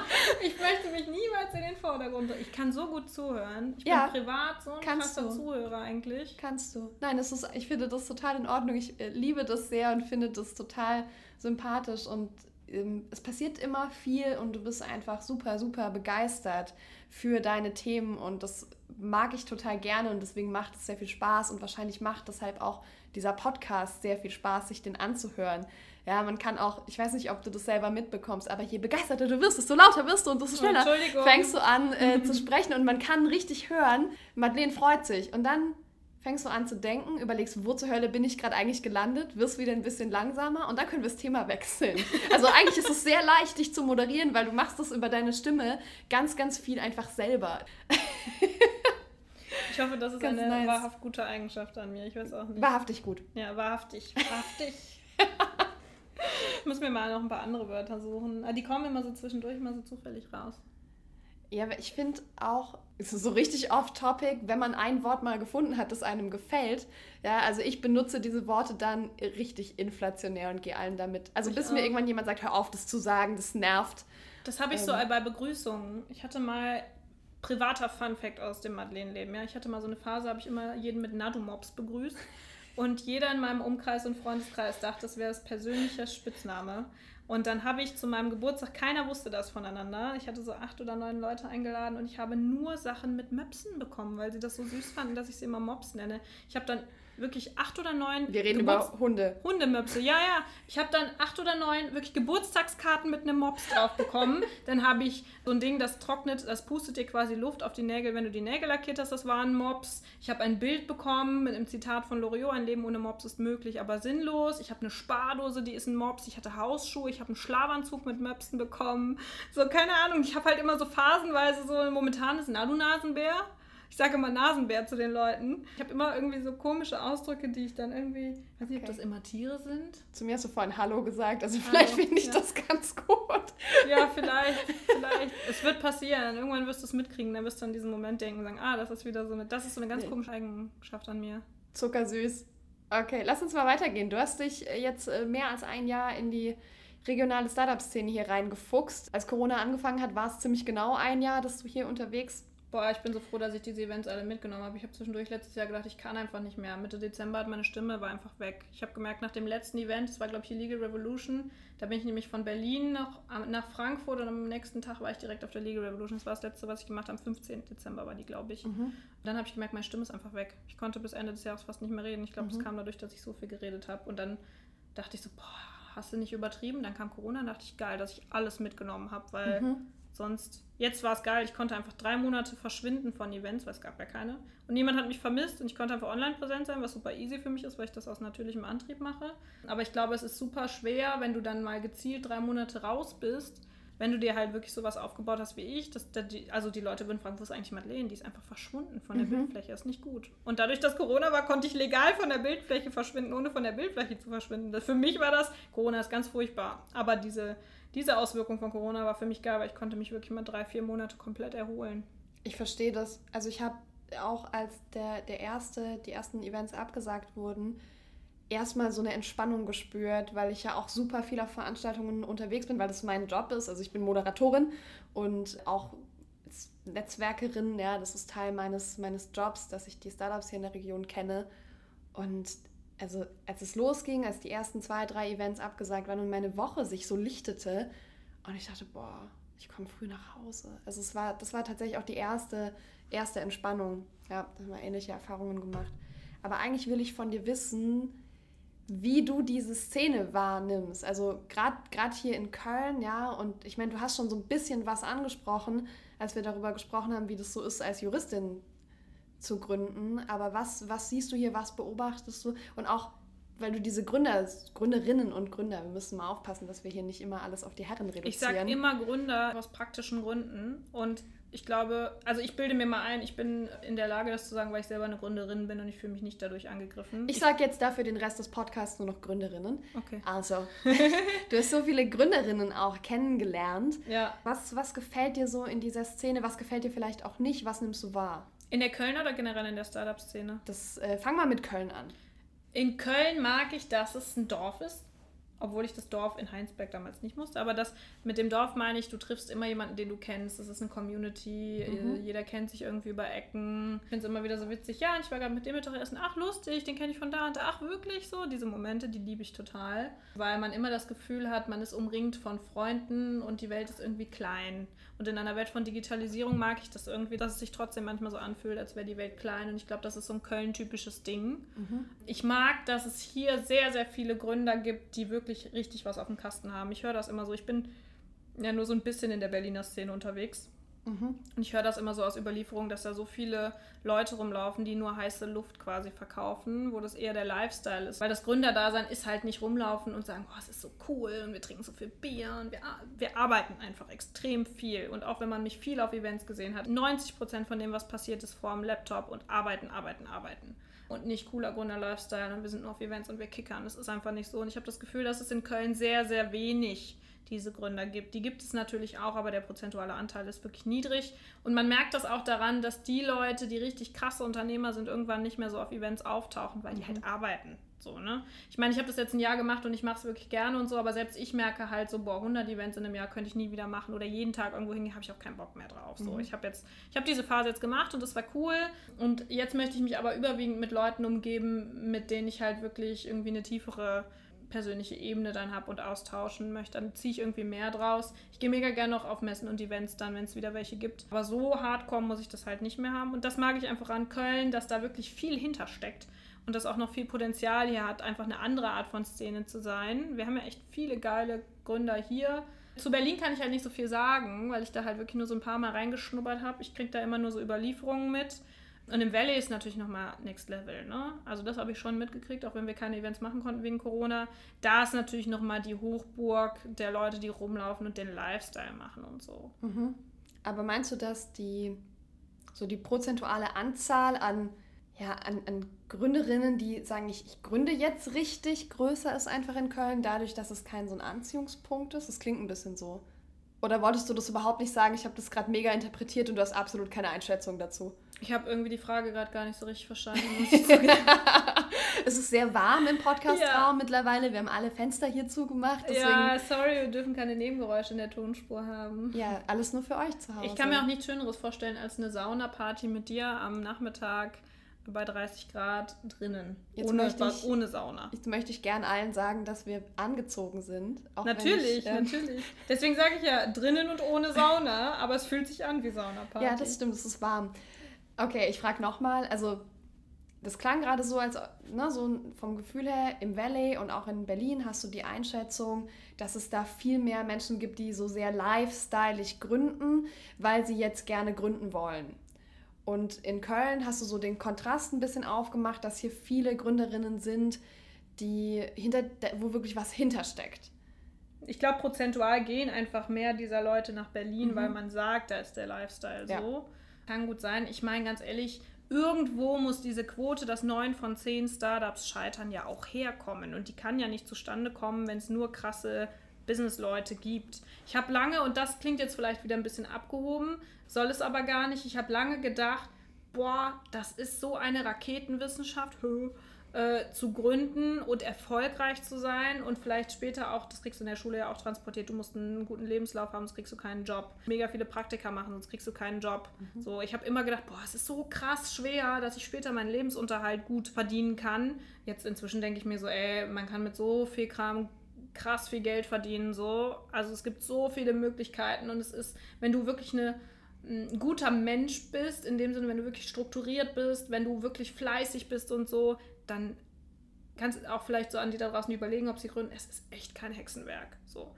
Du kannst nicht das nächste Facebook gründen, fein. Aber wirklich gut seinen Lebensunterhalt damit zu bestreiten, mhm. auch mit einem Eigenunternehmen, ist wirklich kein Hexenwerk. Es gibt so viele Möglichkeiten. Und wenn du wirklich fleißig bist, das vernünftig machst, das ernst nimmst, das richtige Netzwerk dir aufbaust und so mit Leuten sprichst, dann geht das. Nicht easy, aber wenn du all diese Werte mitbringst, dann geht das. Und dann mhm. kloppen sich auch die Leute um dich, wenn du scheiterst, weil das vielleicht nicht das richtige Timing war oder so. Aber es gibt halt auch einfach viele Leute, die dann sagen, ich bin jetzt Gründer und das ist halt Quatsch. So, mhm. Und dadurch kommt auch diese, diese Quote, glaube ich, zustande, dass neun von zehn Startups scheitern, weil die Unternehmer, die ich kenne und die ich in meiner engeren Blase habe, mit denen ich regelmäßig zu tun habe, das stelle ich überhaupt nicht in Frage, dass die extrem erfolgreich sein werden in ihrem Leben. Die müssten so viel falsch machen, um nicht erfolgreich zu sein, weil sich auch große Unternehmen nach genau diesen Persönlichkeiten die Finger lecken. Das kann dir ja nichts Besseres passieren, als jemanden im Unternehmen zu haben, der selber schon mal versucht hat zu gründen, da alles reingesteckt hat und vor allen Dingen, da sind wir wieder beim Thema Learnings, so viel, du lernst nirgendwo so viel in so kurzer Zeit, wie wenn du selber versuchst, ein Unternehmen hochzuziehen. Ich muss mich mit Steuern auseinandersetzen, mit BWL. Ich habe nicht BWL studiert, ich muss mich mit Marketing auseinandersetzen Das sind die juristischen Basics. Ich muss, wie baut man Vertrieb auf? Wie baue ich ein, was ist ein Funnel? Wie baue ich ein Funnel? Worauf, wie baue ich ein Produkt? Wie stelle ich Mitarbeiter ein? Wie sorge ich dafür, dass der Mitarbeiter zu mir passt? Was, wie finde ich raus, was zu mir passt? Wie finde ich raus, welche Werte mein Unternehmen hat? All diese Sachen, diese Querschnittsthemen, die jeder Gründer lernen muss, wenn du so jemanden in dein Unternehmen holst später, selbst wenn er gescheitert ist, ey, der ist so qualifiziert, niemand, der von der Uni kommt, ist so hoch qualifiziert und wird so viel Gas geben für dein Unternehmen, wenn du den wertschätzt. Das sind die Leute, da lecken sich wirklich alle die Finger nach. Und wie gesagt, alle in meinem Dunstkreis sind solche Leute, da mache ich mir überhaupt keine Sorgen. Das ist vielleicht nicht das richtige Produkt, aber die finden dann was und dann gehen die krass durch die Decke. Ja, also ich meine, das Startup, die Idee kann scheitern. Das ist schon auch ein, ein Teil von dieser Quote, Klar. ja, weil Startups sich ja dadurch definieren, dass sie was Innovatives machen. Und ich habe immer das Gefühl, die Startup-Szene ist so eine Art Live-Marktforschung, ja, weil Gründerinnen und Gründer einfach neue Sachen ausprobieren, die testen die am Markt und manchmal passt es noch nicht. Ja, manchmal passt das Marketing einfach nicht, ja, manchmal passen die Fähigkeiten nicht, manchmal Bist du zehn der, Jahre zu früh? Genau, ist der Ja. Zeitpunkt falsch.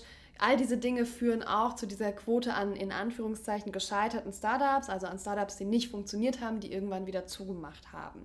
Aber die, die richtige Gründerpersönlichkeiten werden, Ja, das sind genau die. Also die Menschen, du bist ja nicht als Mensch gescheitert, weil dein Unternehmen jetzt nicht funktioniert hat. Das ist, glaube ich, ein Unterschied und das ist das, was du auch gemeint hast, was in den USA deutlich anders ist. Du bist nicht als Mensch gescheitert, weil es da nicht so gelaufen ist. Und ich merke das in Deutschland, also hier in, in Köln in der Gründerszene, die, die Gründerinnen sagen immer ganz viel, ja, nee, läuft gut, läuft gut. Also selbst jetzt während Corona war es ganz schwer und mal von den Leuten zu hören, ja, ist schwierig gerade. Und ich habe heute eine E-Mail geschrieben an einen Gründer aus unserem Netzwerk, einen männlichen Gründer, und habe ihn gefragt, wie war es denn für euch? Wie geht es euch denn jetzt gerade? Und er sagt, ey, jetzt gerade funktioniert das und das und das wieder gut, aber Annalena, das war eine Scheißzeit. Ich habe so um unsere Existenz gekämpft und das höre ich hier nicht so oft. in Köln, meinst du? ja, weil Okay. es ganz, also weil es schon auch wichtig ist, zu zeigen, dass es irgendwie, dass es irgendwie gut läuft. Gleichzeitig kann das auch eine schöne Eigenschaft sein, weil der Fokus auf dem liegt, was funktioniert und vor allem auf dem, was man jetzt tun kann. Aber kennst du wirklich viele Gründer, die offen sagen, es läuft so kacke, ich schmeiße jetzt hin? Also Gründer, wo du jetzt nicht persönlich mit denen befreundet bist oder so. Ich habe nämlich das Gefühl, das ist auch so ein Thema, eins meiner größten Learnings, die ich, wo ich auch wirklich viel Energie in mich selbst gesteckt habe, ist Mindset. Und die Gründer, die ich auch meine mit dieser Unternehmerpersönlichkeiten, diese faszinierenden Macher, die so oder so irgendwann richtig krass erfolgreich werden, die haben ein Mindset. Jedes Mal, wenn was nicht funktioniert, dann sagen nicht, oh mein Gott, mein Leben ist am Boden zerstört, Genau. sondern, oh, das hat nicht funktioniert. Da können wir jetzt das und das draus lernen, lass uns das umstellen und Ja. dann, dö, dö, dö, dann geht's Ja. weiter. Ja, immer, mein, mein Freund ist ja, hat ja nichts mit dieser Gründerszene zu tun, außer über mich. Er kommt aus der Logistik und war mal so auf ein paar Events mit, unter anderem auf einem Startup Grind. Da war auch die Caro von As Good as Pros, mit der du im, im Valley warst, irgendwie da auf der Hey, Bühne. Caro, liebe Grüße an dich, Mann. Du gibst mir so viel Energie. Und ich habe schon viel. Ich habe echt schon viel. Aber wenn ich mal gerade keine habe, dann rufe ich die an. Oh, schön. Dann habe ich doppelt so viel. Na, der, der mein Freund stand da und hat sich mit ein paar Leuten unterhalten und dann war er so auf dem Heimweg eine ganze Weile still und ich fragte, wie war's denn? Und er sagt, Annalena, die Leute jammern gar nicht. Und ich habe das noch nie so krass wahrgenommen, weil das für mich so normal ist, dieses, dieses, diese Art zu denken. Das, mega gut. Ja. Mega, mega wichtig. Das hatte ich im Jurastudium so hardcore. Die Leute haben sich dann so gut gefühlt, wenn du vor denen nach Hause gegangen bist. Ich bin dann um 10 gekommen, um spätestens 17 Uhr bin ich gegangen aus der Bib und dann waren die so, kannst du dir das wirklich erlauben, jetzt zu gehen? Und mir kann keiner erzählen, dass er mehr als sechs Stunden netto produktiv am Tag ist. Ich habe es halt effizient gemacht. Hat auch völlig gereicht fürs Examen. Ich war da easy durch. Wirklich, so bescheuert wie es ging. Ich habe gedacht, oh mein Gott, ich werde das niemals schaffen, weil ich kann einfach nicht so lange am Schreibtisch sitzen. Ich habe einfach meinen effizienten Lehrplan, ähm, auch ohne Rep und alles. nicht. Ich bin komplett gegen den Strom gesprungen, habe einfach mein eigenes Ding gemacht und auch nichts von diesen Jura-Zusatzprodukten bezahlt und so habe ich nicht eingesehen, habe ich mir einfach drauf gezogen. Ihr wisst alle, was ich meine. Ähm, Du hast dich sehr angestrengt, um das irgendwie in dich reinzukriegen und das alleine zu schaffen. Genau. Das heißt das. Ja, ja, genau. Das war aber dann so, die, die ziehen Energie daraus, indem sie andere runterdrücken. Ja, Und das ist hier ganz, ganz, ganz, Genau. ganz anders. Und so diese Jammermentalität finde ich schwierig. Also, wenn ich jetzt jemanden habe, der nicht aus der Startup-Blase ist und der erzählt mir irgendwie, das und das und das ist so scheiße an meinem Job und das und das und das ist so scheiße an meinem Job, mit dem gehe ich noch einmal Mittagessen, vielleicht auch noch ein zweites Mal, um dem noch eine Chance zu geben. Und wenn das so weitergeht, dann sage ich ihm entweder, ey, ganz ehrlich, änder doch was. Oder das ist jemand, mit dem ich einfach meine Zeit nicht mehr verbringen kann, weil ich mich nur noch mit Menschen umgeben möchte. Und ich möchte auch der Schnitt, man sagt ja, man ist der Schnitt der Menschen, mit denen man sich umgibt. Ich möchte auch mit positiven Menschen, die Energie haben, die Sachen als Chancen sehen, die eine Vision haben, die für das mhm. brennen, was sie machen. Ich möchte mich nur noch mit solchen Menschen umgeben, weil du so ein positives Leben hast. Mir sagen immer die Leute so, boah, du arbeitest so krass viel. Dann muss ich mal überlegen, so arbeite ich? Ach ja, tue ich, weil ich einfach das mache, was ich geil finde. Wenn du dich zusätzlich dann noch mit solchen Leuten, nur mit solchen Leuten umgibst, dann nur so kannst du, glaube ich, wirklich die Welt verändern. Mhm. Ja, ich habe auch gerne dieses gute Umfeld. Das tut gut. Und also gerade wenn, wenn du gründest, brauchst du super viel Energie, weil du kriegst ganz viel Gegenwind und es klappen immer wieder Sachen nicht. Ich bekomme das bei dir ja mit. Zwischendurch rufst du an und sagst, ich brauche da jetzt mal eine Meinung oder das und das fuckt mich gerade mega ab. Also du brauchst ja die Energie, um diese Dinge, die auch dein, deine Gründung bedrohen und damit ja in dem Moment ein Teil deiner Existenz und was, wo du ganz viel Energie reinsteckst, um damit umzugehen, wenn da irgendwie was, was kommt, was das bedroht. Ja, dafür braucht man ganz viel emotionale, mentale Ressourcen. Und das funktioniert nicht, wenn man ein Umfeld hat, das einem sagt, ja, lass es halt dann. Ist doch, ist doch auch schlimm jetzt. Marlene ist doch voll schlimm jetzt. Vor allen Dingen als Alleingründer, ne? Ich habe ja keine ja. Mitgründer, die sagen, ey, der Laden muss aber weiterlaufen, reiß dich zusammen, Madeleine, so. Ich muss das sein, jeden Morgen. Und wenn ich dann doch mal so einen Input brauche, dann rufe ich so jemanden wie dich an oder Caro oder mhm. auch hier die Franzi von Feel Food oder so, die dann auch sagt so, ja, aber warum machst du es nicht mal so? Und dann sage ich so, ja, habe ich auch schon gedacht. Und dann, so dann rastet man da wieder so aus, dann steigert man sich. Wir pushen uns immer so gegenseitig. Mhm. ich liebe das. Man, man stelle sich vor, die Caro und die Franzi sind halt so zwei Persönlichkeiten. Wenn du die halt mit mir noch zusammensetzt, dann ist es, glaube ich, für manche Leute echt anstrengend, weil wir so dann kommt der Ping-Pong-Ball so bam, bam, bam, bam, bam, bam, bam. Ich glaube, das können ganz viele Leute nicht haben. Äh, tut mir leid an euch, die das miterleben müssen. So. Ladies, ähm, wir lieben euch. Ja, voll ich liebe es so Richtung Abschluss des Podcasts. Ich war noch nie so glücklich wie jetzt gerade. Ich habe noch nie das Gefühl gehabt, dass ich mich so mit mir im Reinen fühle und dass ich, und das ist ein Luxus oder ein Privileg mit 26, 27 an einem Punkt im Leben angekommen zu sein, wo ich sage, hier gehöre ich hin und ich tue genau das, was ich tun sollte und kann meine Fähigkeiten, meine Vision, meine Persönlichkeit an allen Stellen bestmöglich einbringen, um wirklich was zu bewegen. Und das ist eigentlich so, glaube ich, mein, mein Jahresfazit aus diesem wir reden jetzt über ein Jahr Podcast, aber eigentlich sind es ja mehr als anderthalb Jahre Raketenstart als Idee und als zukünftiges Produkt und es wird wahrscheinlich nochmal verrückter sein in nochmal einem Jahr. Aber das ist eigentlich das, wo ich echt sagen kann, ey, wer schafft das in einem Jahr? Ich werde auf Konferenzen eingeladen, weil ich Jura studiert habe. Kein Jurastudent hätte, bevor er 20 Jahre Berufserfahrung geknechtet hätte, jemals die Chance, auf solchen Konferenzen so aufzutauchen und dann auch noch als Speaker so. Und nur dadurch, dass ich mache, was mich begeistert und dadurch, dass ich mich traue, rauszugehen und einfach mein Ding zu machen. Und das kann ich wirklich nur jedem empfehlen. Geh raus und mach dein Ding. Klar, mach es mit Bedacht, sei strukturiert, durchdenk das und so. Aber wenn dich das glücklich macht, dann findest du einen Weg, wie du das in ein cooles Produkt oder Unternehmen oder was auch immer drücken kannst, wenn du wirklich dafür brennst und wenn es wirklich was ist, was dich erfüllt. Und dann kauft es auch jeder, weil die Leute kaufen letztendlich immer vom Menschen, weil das derjenige ist, der ja, wenn jemand sich dazu entschließt, das Risiko einzugehen, alles zu verlieren, um etwas Bestimmtes auf die Straße zu bringen, und du machst das aus voller Begeisterung, dann haben die Leute auch gar keinen Grund mehr, dein Produkt nicht zu kaufen. Oder? Also. Wir nehmen das als Abschluss. Ich könnte noch ganz lange mit dir weiterreden und wir müssen auf jeden Fall nochmal irgendwann eine Folge machen, weil das immer super interessant ist und voll spannend und weil, weil das, glaube ich, schön ist, wenn du so locker auch erzählen kannst, was gerade bei Raketenstart passiert. Du bist ja eine von diesen Gründerinnen. Ja, womit, worüber wir nicht so gut reden können, sind Legal Fuck-Ups, weil du Juristin bist und Raketenstart wahrscheinlich sehr, sehr gut aufgestellt hast. Dann Lass Boah, uns. Legal Fuck Up, muss man gerade überlegen. Nein, nein, nein, das Thema machen wir jetzt nicht auf. Okay. Sorry. sonst, sonst kommen, kommen wir hier nie raus und äh, wer immer uns zum Beispiel beim Spazierengehen hört, muss jetzt noch zwei Stunden weiterlaufen. Das stimmt, das, ja. Nicht mal ein Legal Fuck Up war, dass ich Jura studiert habe. Ich würde es immer wieder so machen, auch wenn es ein Pain war. Das kann ich vielleicht zu dem Thema sagen. Ja, geil. Ist ein geiles Handwerk, Leute. Macht es und nutzt dieses Handwerk, was ihr habt, um damit die Welt zu retten. Ist geil. Macht es so. Wie geht's weiter? Ein Jahr Podcast ist rum. Was passiert im nächsten Jahr? Hast du noch Bock? Ich habe mega Bock. Wir sind ja gerade erst am Anfang. So. Also ganz ehrlich, ich weiß, dass ich noch sehr, sehr viele Dinge gründen und sehr viele Ideen umsetzen werde. Aber jetzt sind wir bei Raketenstart noch richtig am Anfang und das ist ja die erste Revolution, die ich lostrete. So, finde ich immer, so sehe ich mich gerne. Der Launch steht an jetzt in den nächsten Monaten. Wie gesagt, wenn Nexus durch ist, dann launchen wir. Dann geht es los mit unserem MVP, mit dem Minimal Viable Product, der Raketenstart Academy und dem Basispaket. Und dann kommt, glaube ich, alles Schlag auf Schlag, weil wir ja schnell wachsen. Das geht ab.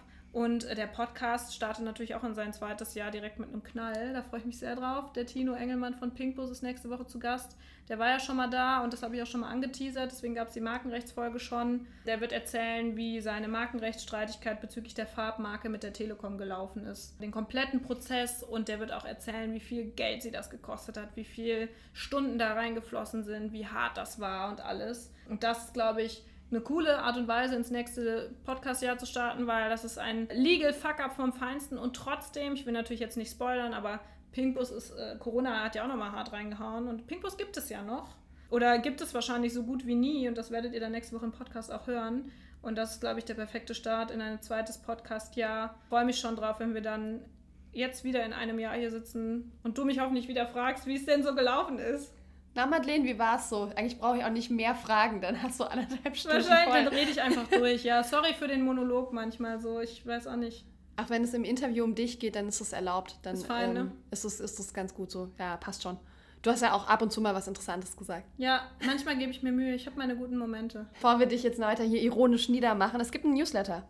Genau, es gibt einen Newsletter und zwar äh, würde ich äh, sehr, sehr wärmstens empfehlen, dass ihr euch für den Newsletter anmeldet, denn dann seid ihr die Ersten, die von unserem Pre-Sale für den Launch mitbekommen und ihr seid die Ersten, die von Anfang an rechtlich euer Unternehmen wirklich hocheffizient und kostensparend aufstellen könnt. Wir haben da wirklich sehr, sehr lange dran getüftelt und ich bin so, so stolz auf das, was wir launchen werden jetzt in den nächsten Monaten. Wenn ihr das nicht verpassen wollt, dann würde ich mich an eurer Stelle jetzt für den Newsletter anmelden, weil wir da auch bestimmt noch Rabattcodes und sowas raushauen und die ersten 100 Leute, die an uns glauben, die will ich auch unbedingt noch belohnen und solche Sachen. Ich kann jetzt endlich aus dieser Ideenphase rausgehen und mich so cool mit Vertriebssachen beschäftigen. Ich freue mich so sehr darauf, nicht von einem nicht Produkt zu entwickeln, sondern halt wirklich rauszugehen und dann mhm. zu lernen, wie man ein Produkt verkauft und wie man es optimiert optimiert und wie man ja noch mehr Menschen mit einem konkreten Produkt, was ich in der, ich kann es nicht in der Hand halten, weil wir haben kein physisches Produkt, aber quasi kann ich meinen Laptop in der Hand halten, auf dem das ist.